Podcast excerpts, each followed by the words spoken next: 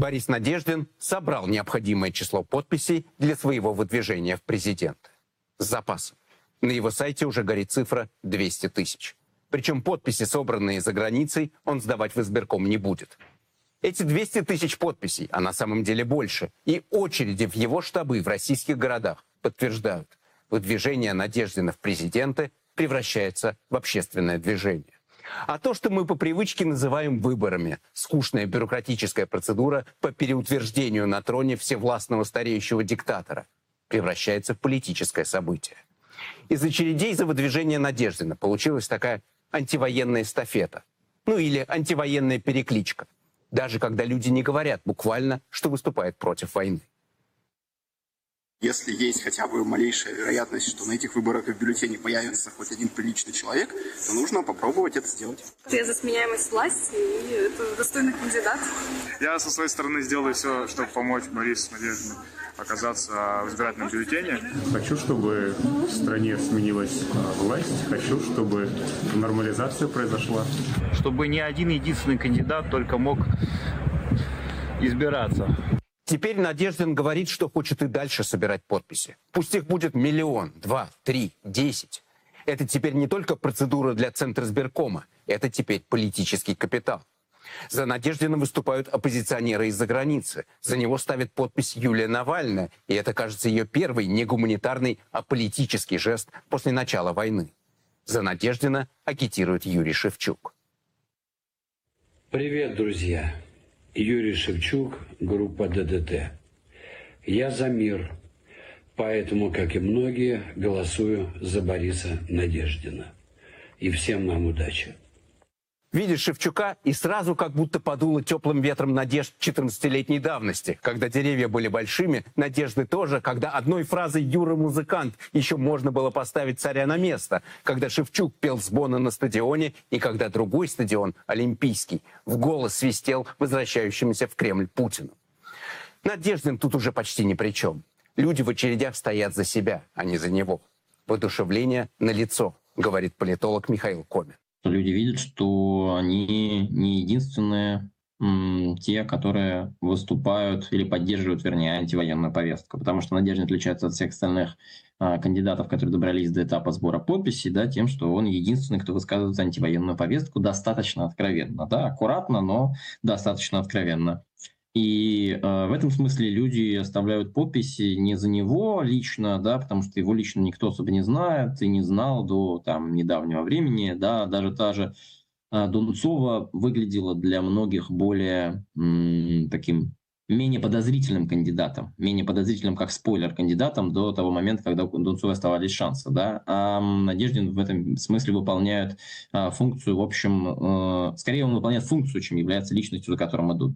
Давайте разберемся, как же так случилось, что Надеждин выдвинулся в президенты. Во-первых, в этом нет ничего таинственного, а во-вторых, наоборот, очень логично, что независимым кандидатом в президенты оказывается именно он.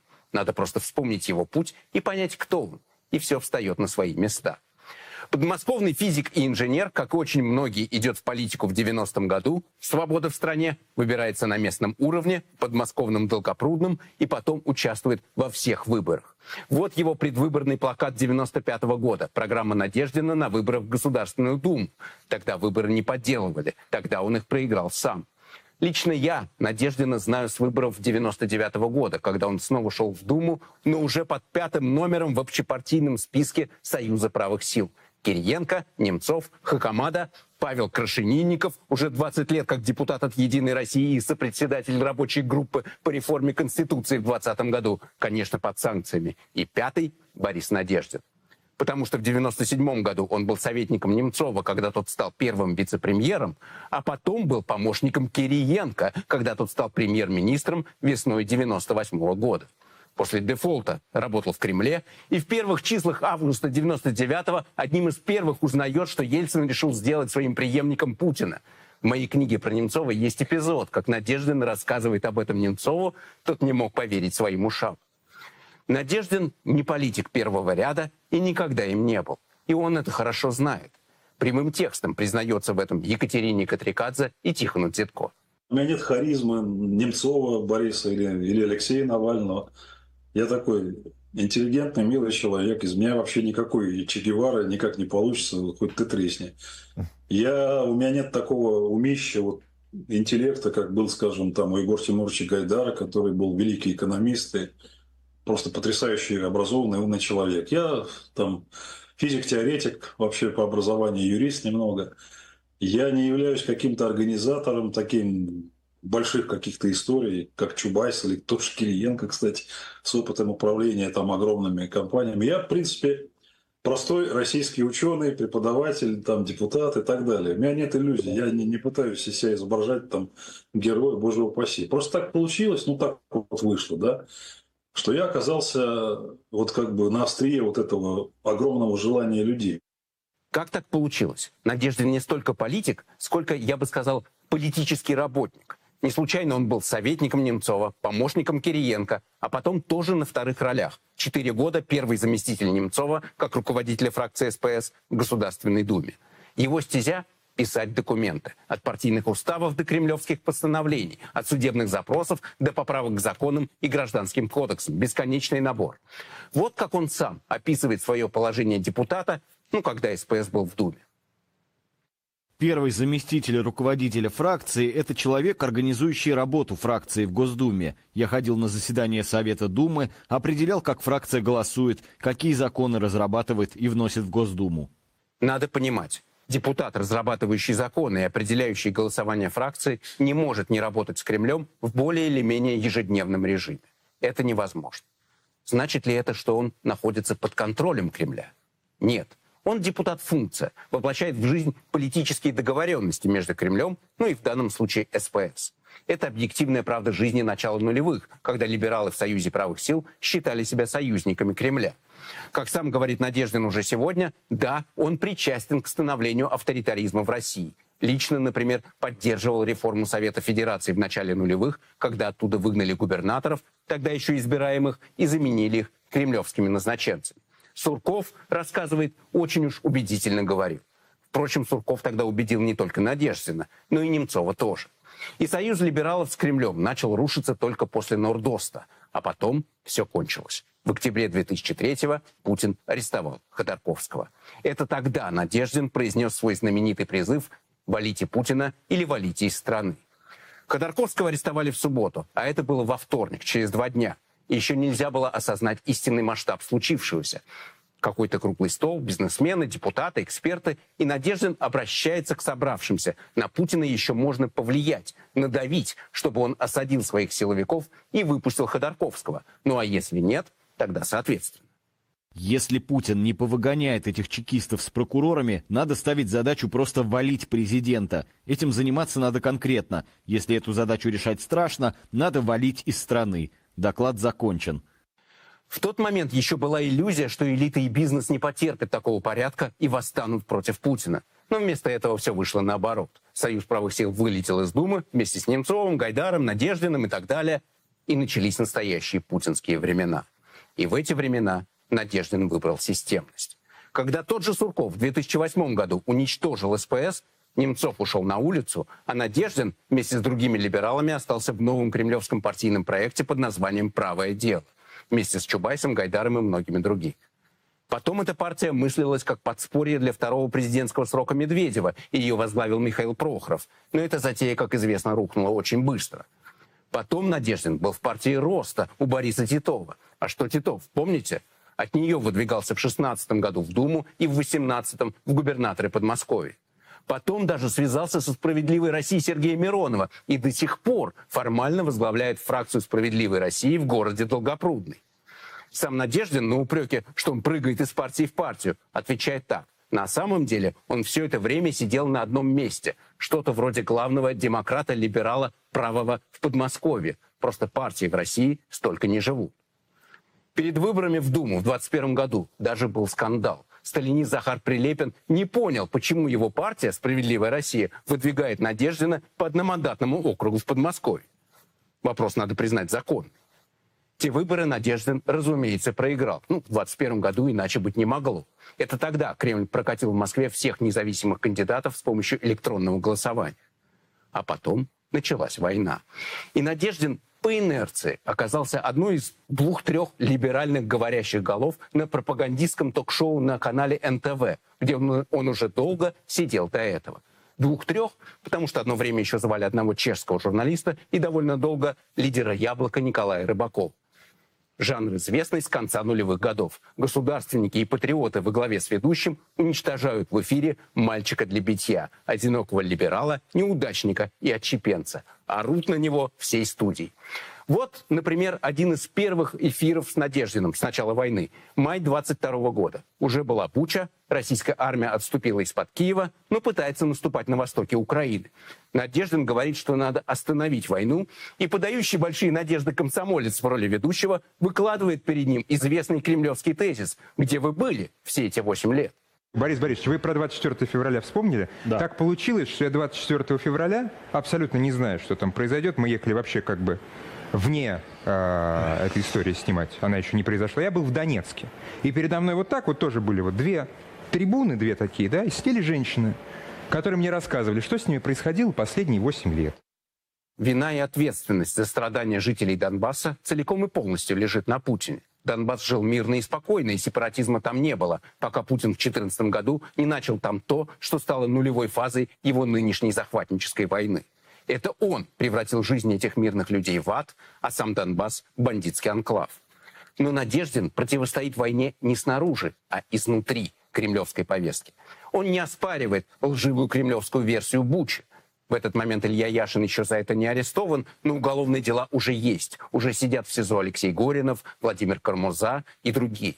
Уже всем понятно, что Кремль будет безжалостно преследовать несогласных. Надеждин видит эти границы. Он осторожен. Он не спорит с кремлевской версией про Донбасс. Он говорит, вы так его жителям не поможете, только усугубите. Если вы мне объясните, каким образом кровь донбасских детей и слезы этих женщин можно исправить, помочь, это можно если остановить. продолжать бомбить остановить. Львов, Борис там, Борисович, остановить. Одессу, остановить. Николаев, провести, объясните мне, провести хирургическую операцию Донбасса, и остановить.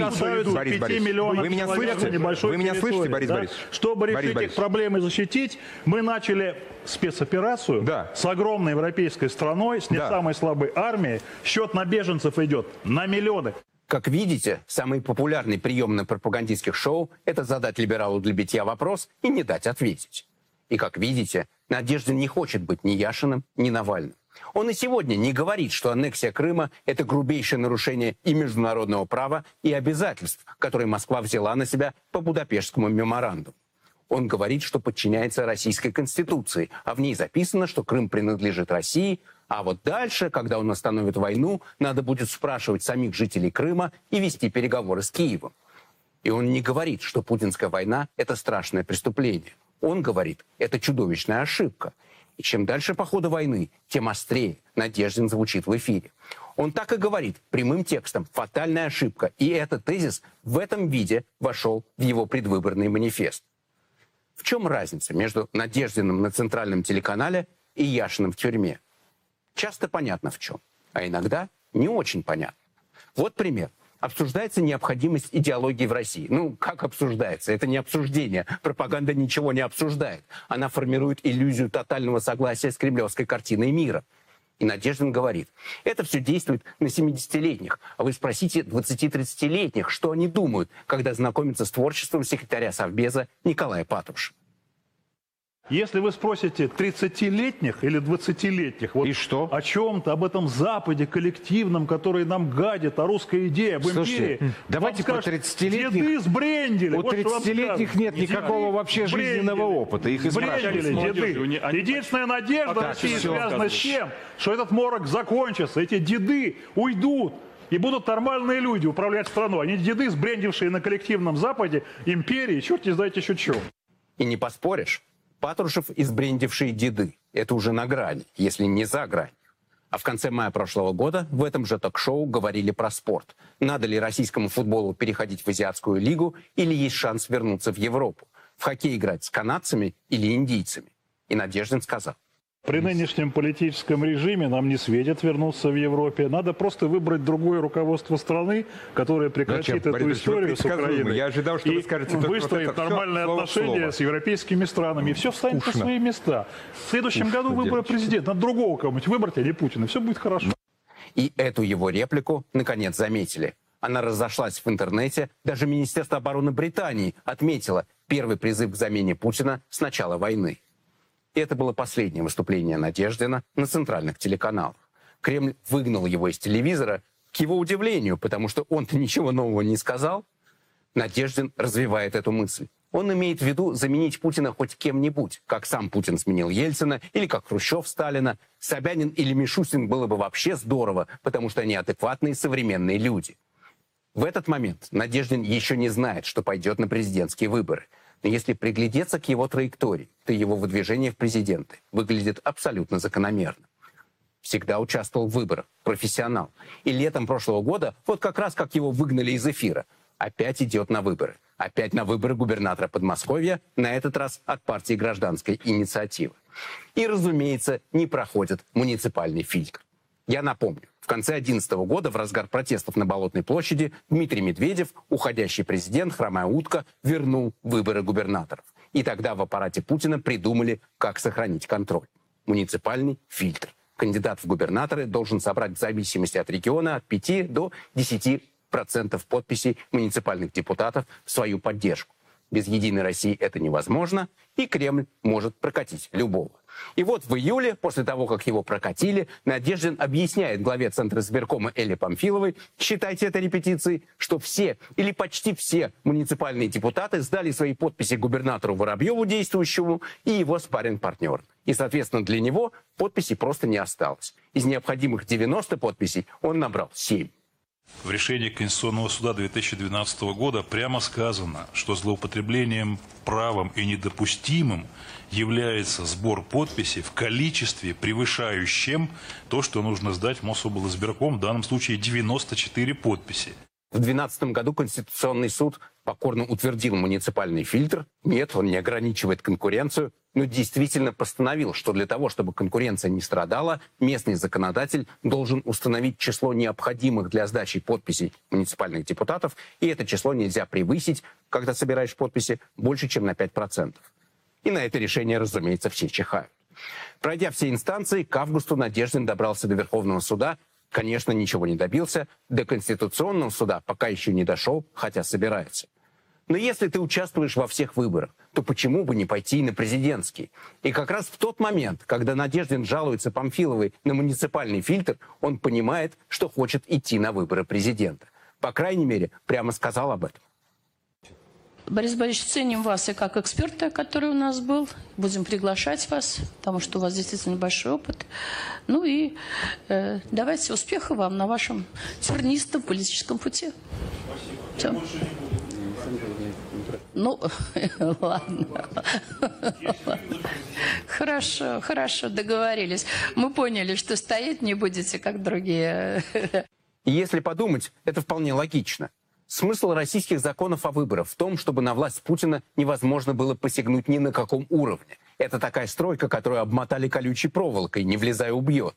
И один из парадоксов этих безумных законов о выборах заключается в том, что независимым кандидатом в президенты стать проще, хотя бы в теории, чем кандидатом в губернатор. Надеждин так это и объяснял газете «Коммерсант» уже в октябре, когда официально объявил, что идет президент. Собрать 100 тысяч подписей по всей России будет гораздо легче, чем 90 автографов муниципалов в Подмосковье, считает Борис Надеждин. Я уверен, что найду много единомышленников, разделяющих мои взгляды на развитие России. Точно так же, как и в губернаторы Подмосковья, Надеждина выдвигает партия «Гражданская инициатива». Это Андрей Нечаев, бывший министр и политик из 90-х. И это та же партия, которая выдвигала Ксению Собчак в президенты в 2018 году. Может быть, партия даже спрашивала, можно ли выдвинуть такого кандидата. Возможно, старый знакомый Надеждина Кириенко кивнул, когда услышал его фамилию. Может быть. Но сам Надеждин ни с кем ни о чем не договаривался. В этом сомнений нет. Его выдвижение сравнивают с кампанией Ксении Собчак в 2018 году. Но разница налицо. Собчак никогда не была политиком. И не стала им по итогам той своей президентской кампании. Вместо этого она стала, ну, скажем так, медиа-олигарх. Надеждин, наоборот, всю жизнь мыслит себя как участник политической жизни.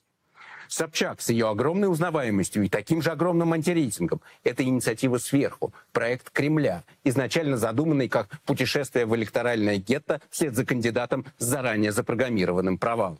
Результат Собчак на тех выборах меньше 1,7%, миллион двести тысяч голосов. Это, наверное, меньше, чем аудитория любого ее поста в Инстаграме. Надеждин – это его личная инициатива снизу. Кремль двинул Собчак на выборы, чтобы политически нейтрализовать Навального, которого на выборы не пустили, но который ездил по стране и вел кампанию. Надеждин никого нейтрализовать не может, потому что никого нет. И теперь уже Кремль оказывается в непростом положении. Регистрировать или нет? Как лучше? Вариант А – не пускать. Путин же сказал, абсолютное большинство россиян поддерживают СВО. Вариант Б – пусть идет, получит полтора процента и окажется в том же гетто, что и Собчак. Кто тут против войны? Вот вам и перекличка. Проблема Надеждина и его избирателей в том, что какой бы план ни выбрал Кремль, он контролирует ситуацию, говорит политолог Николай Петров. Сами рассуждения о том, э, что может быть, если вдруг Надеждина зарегистрируют в качестве кандидата, они э, очень преждевременны. Да? И здесь как бы полка о двух концах. Если вдруг э, Надеждин волею судья показался столь э, популярным, единственно возможным для достаточно существенного числа избирателей кандидата, то его тогда Кремлю, конечно, нет смысла регистрировать. Да? А если э, Кремль захочет, а без этого, повторяю, Надеждина не зарегистрирует, захочет видеть его кандидатом, то это будет в том случае, если опасения, что Надеждин отнимет какое-то существенное число голосов у главного кандидата, а они будут э, отсутствовать. Это, безусловно, так. Путин на выборах одновременно и участник соревнований, и отборочная комиссия, и судья. Но, во-первых, бывало и такое, что в Кремле ошибались, когда подбирали мальчика для битья кремлевскому кандидату. Алексея Навального специально зарегистрировали кандидатом в мэра Москвы в 2013 году. Пропустили его через муниципальный фильтр, чтобы он получил несколько процентов, и это был бы окончательный политический разгром болотного протеста. А вместо этого он едва не вышел во второй тур и одержал очевидную моральную победу. А вдруг недостатки Надеждина неожиданно превратятся в его достоинство? Осторожный, не радикал, не диссидент, за него и голосовать не страшно. Умеренная антивоенная надеждинская программа перспективнее в российском обществе, чем лозунги Путина в Гаагу, Крым, Украине. Абсолютно состоятельные и морально, и с точки зрения международного права, но вряд ли популярные в стране. Ну, просто напомню, сербская власть согласилась выдать Милошевича в Гаагу по результатам проигранной войны далеко не сразу и в обмен на европейскую интеграцию. В России так вопрос не стоит. А во-вторых, Компания Надеждина воодушевляет людей уже сегодня и тем более будет воодушевлять завтра, если его все-таки пустят на выборы. Легализация антивоенной позиции в агитации, листовках, эфирах, встречах с избирателями будет бить по так называемой спирали молчания. Это когда страх репрессий и страх оказаться в меньшинстве заставляет людей молчать, и от этого они оказываются в меньшинстве. Впервые с начала войны у людей появился инструмент. Небольшой динамик усилитель голоса, в который можно безопасно сказать «нет войне». Другое дело, что если Надеждина не пустят на эти выборы, то на улицу за него люди не выйдут. Это уже будет принципиально другой риск, говорит Михаил Комин мы видим, что даже, даже зарегистрированный уже значит, кандидат в президенты а, от партии «Новые люди» Дованков поставил подпись в поддержку Бориса Надежды. То есть настолько безопасное мероприятие, да, что абсолютно системные люди, абсолютно системные люди а, могут себе позволить это сделать. Поэтому а, мне кажется, что а, воодушевление мы видим. А, это как бы говорит нам о том, что антивоенная м, повестка резонирует среди россиян да, достаточно серьезно, да, резонирует. Но как бы ждать от этого каких-то больших больших политических э, результатов или сдвижек э, и роста протестного потенциала не стоит, потому что э, как бы это две большие разницы. Для Кремля аргументы за и против регистрации Надеждина вроде понятны. Зачем пускать козла в огород и самим создавать почву для антивоенной мобилизации в обществе? Зачем своими руками давать людям этот самый динамик? Допуск Надеждина до м, бюллетеня он создаст, он поддержит вот эти, э, вот это воодушевление политическое, которое есть э, среди россиян. А, кроме того, это даст возможность Надеждину, а, соответственно, агитировать более массово, да, все-таки это даст ему доступ по федеральному закону, и это просто не получится отменить никак, да, а, по федеральному закону к телевидению, да, и к возможности вести массовую агитацию. Рациональных аргументов в пользу регистрации Надеждина Комин не видит. Это просто Кремлю не нужно. Сейчас климат в стране такой, что любое решение Кремля будет принято. Можно делать все, что угодно. Не надо бояться, что люди возмутятся. Не надо канализировать протестные настроения. Все под полным контролем. Но парадоксальным образом это и есть аргумент в пользу того, чтобы пустить Надеждина на выборы. Конечно, если в Кремле увидят риск получить у себя дома еще одну Тихановскую, то не пустят и закатают в асфальт. Но где эта Тихановская? Не видно на горизонте? В Кремле на 100% убеждены, я это точно знаю, Надеждин никакой угрозы не представляет. В Кремле упоение от контроля. И в Кремле есть традиция, за которую исторически отвечает ближайший соратник Путина Юрий Ковальчук. На путинских выборах должен быть либерал. Михаил Прохоров, Ксения Собчак. Кто следующий? И вполне вероятно, что Сергей Кириенко, одновременно ставленник Ковальчука в Кремле и бывший начальник Надеждина, пойдет к Путину с предложением регистрировать. Фокус в том, что какое бы решение ни принял Путин, на этом ходу сегодня он уже споткнулся такой внезапный маленький цуксванг на выборах, которые должны были пройти гладко, потому что все под контролем и потому что на них нет и не будет выбора.